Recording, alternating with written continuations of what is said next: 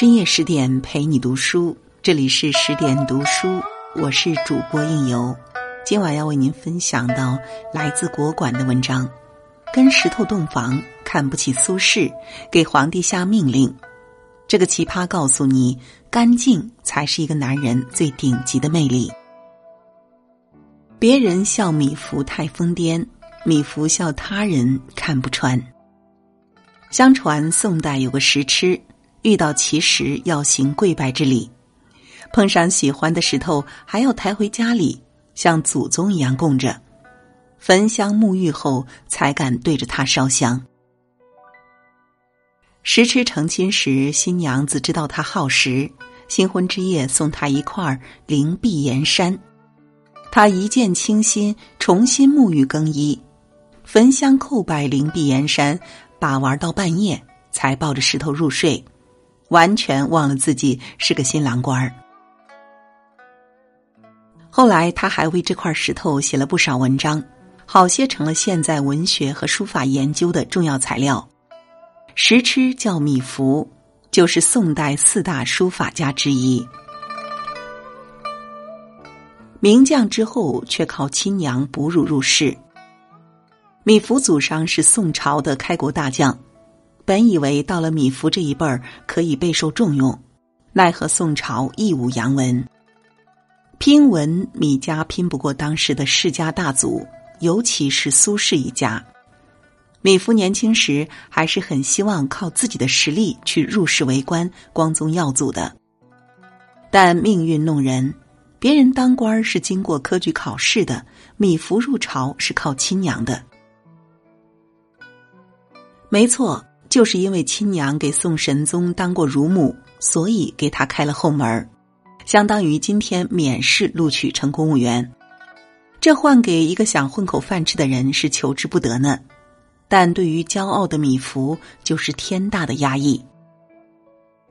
米芾骨子里是一个要求特别高的人，年少轻狂，本就憋着一股劲儿要证明自己。正途已经不可能满足他大展宏图的野心了。他对自己的那些要求，就只能放到生活里，放到书法里，放到石头上。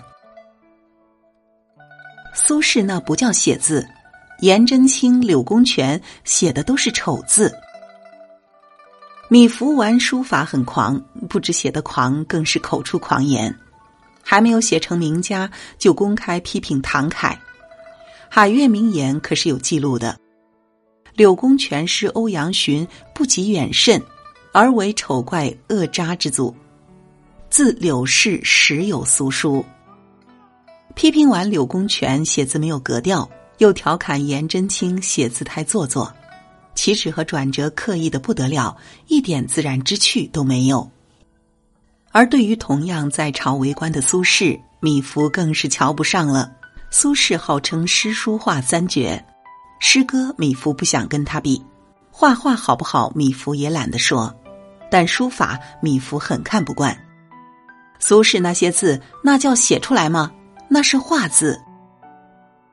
外人听来会觉得此人好大口气，但仔细一想，对于颜柳苏的缺点，也确实如此。即是优点，也是缺点。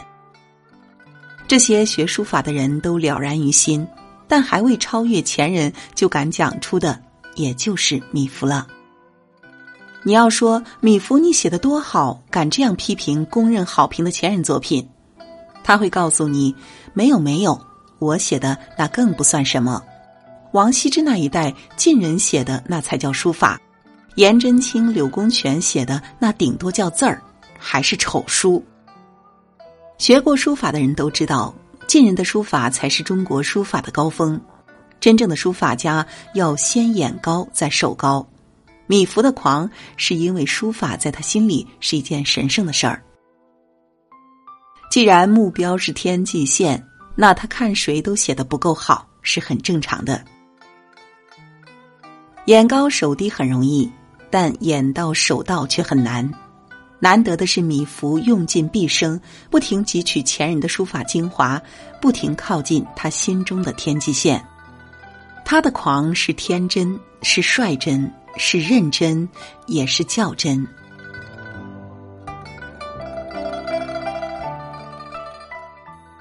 洗手是人生大事。米芾玩书法一辈子都在跟墨和水打交道跟墨打交道，生活干净不到哪里去。米芾的超级偶像王羲之早年学书学到忘情处，一手抓饼，一手写字儿，吃完才发现自己满嘴墨水儿。原来蘸墨蘸习惯了，连饼都蘸墨吃了。米芾比王羲之更爱干净，笔墨不离身，水也不离身，写两下他就要洗洗手。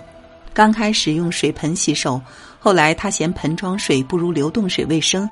每回洗手都要差人拿满壶水从上卸下，他就着流水洗手，洗完还要用手互相拍打，直到水干，因为他嫌毛巾脏，连毛巾也不用。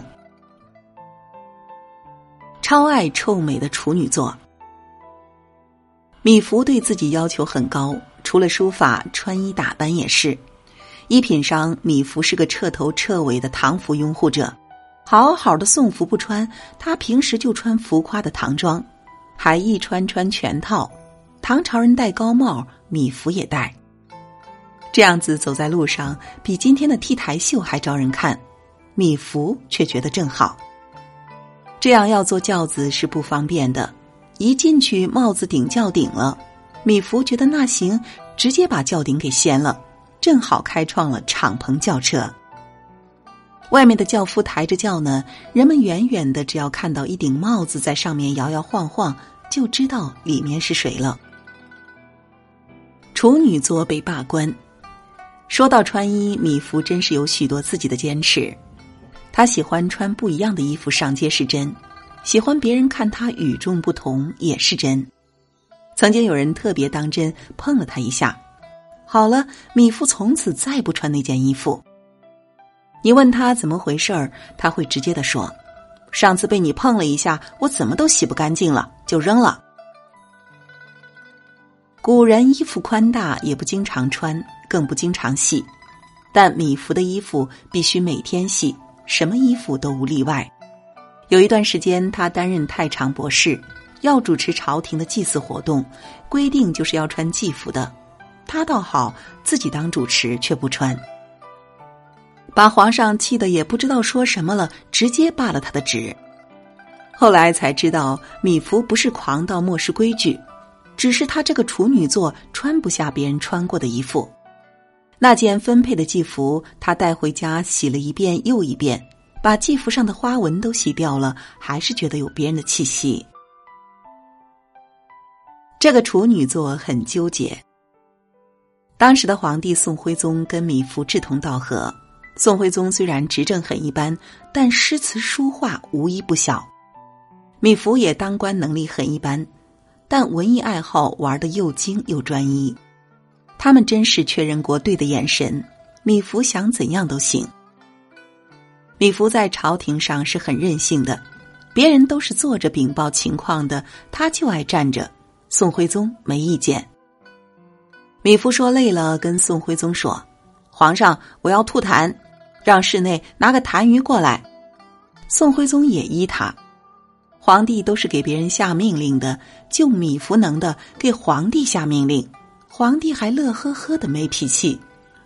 别误会啊，皇帝这么对米芾百依百顺，那是因为他太喜欢米芾写的字了。米芾也知道把宋徽宗吃的死死的。有一回，他看上宋徽宗一方砚台，他们俩都有收藏癖。遇到好物哪肯拱手让人？刚好宋徽宗想看米芾写字，米芾大笔一挥，一挥而就。收笔时砚台上还留着墨，他就把砚台往怀里揣，一边跟宋徽宗说：“皇上，你这砚台被我污染了，不如就送给我吧。”还没说完，怕宋徽宗舍不得割爱，揣货潜逃。为了一方好砚台，他连洁癖都不顾。宋徽宗被他搞得没有办法了。还有一回，米芾又得到一方绝色好砚，宝贝的不得了。他那书友说要来观赏观赏，别人米芾可以拒绝，但挚友他推脱不掉。哪想到挚友来时很不巧，书桌中没有半点水馍馍，挚友也是性情中人，一见郝燕一激动，吐了一口口水来磨磨。磨完才瞥见米芾脸色不好，才想起来，不对，米兄可是有洁癖的呀。正尴尬的不知如何是好，米芾黑着脸说：“算了，你拿走砚台了，我不要了。”这个场景是不是似曾相识呢？当年他也是用了类似的套路，讹了宋徽宗一方上方好宴。他是爱干净多一点，还是爱书法多一点呢？估计他也不清楚。处女座的择婿之道，处女座米芾不只是生活上很洁癖，连挑女婿他也有一套洁癖挑选法则。当父亲的，无论是哪个朝代、哪个国度。都希望女儿嫁个好人家，过上更富足的生活。挑女婿的法则万变不离其宗：高、富、帅。但米芾不是，高不高不重要，干净最重要；有没有钱不重要，干净最重要。帮女儿挑了一圈，米芾都不满意。直到有一天，一个姓段名福、字去臣的男子来求亲，米芾一听名字就很高兴。能起这样一个名字的人，家里一定很注重干净，气质差不到哪里去。一拍脑袋就把女儿托付给这位段去臣。处女座的当官之道。米芾在江苏安东县当过两年的知县，虽然他当官看样子吊儿郎当，但做事儿还是很深入老百姓心里。他任期满要离开时，老百姓给他备礼送行，都被他拒绝了。他喜欢写字，临走前都要把毛笔上沾的墨洗干净。他说：“公家的东西一点不能贪，一滴墨也不行。”不止这样，临走前他还亲自检查行李，生怕家人暗中夹带老百姓送的礼物。干净是一种融进他骨子里的气质。干干净净做人，清清白白为人。别人看他成癫成痴，但那癫狂的外表下有一个比谁都清醒明白的灵魂。处女座自有处女座的收窍，米芾的处女座倾向越来越严重，加上他又参禅悟道，最喜欢断舍离扔东西。他临死前一个月。把家里的后事都交代清楚，就把自己的字画还有平时收藏的奇珍异宝都翻出来堆在一起，一把火烧了。这些宝贝好些都是他当年死皮赖脸从别人那里搜刮的，来时珍惜，去时不念。跟毕生宝贝好好道别之后，他自己住进棺材里，不再吃荤，照常洗澡更衣。焚香静坐，等待死神。相传七日后，米芾离世。临走那一刻，他举着拂尘，自言自语：“众香国中来，众香国中去。说毕，拂尘一扔，合掌先去。至本节来还节去，米芾的人生还真是大闹一场，而后。”悄然隐去。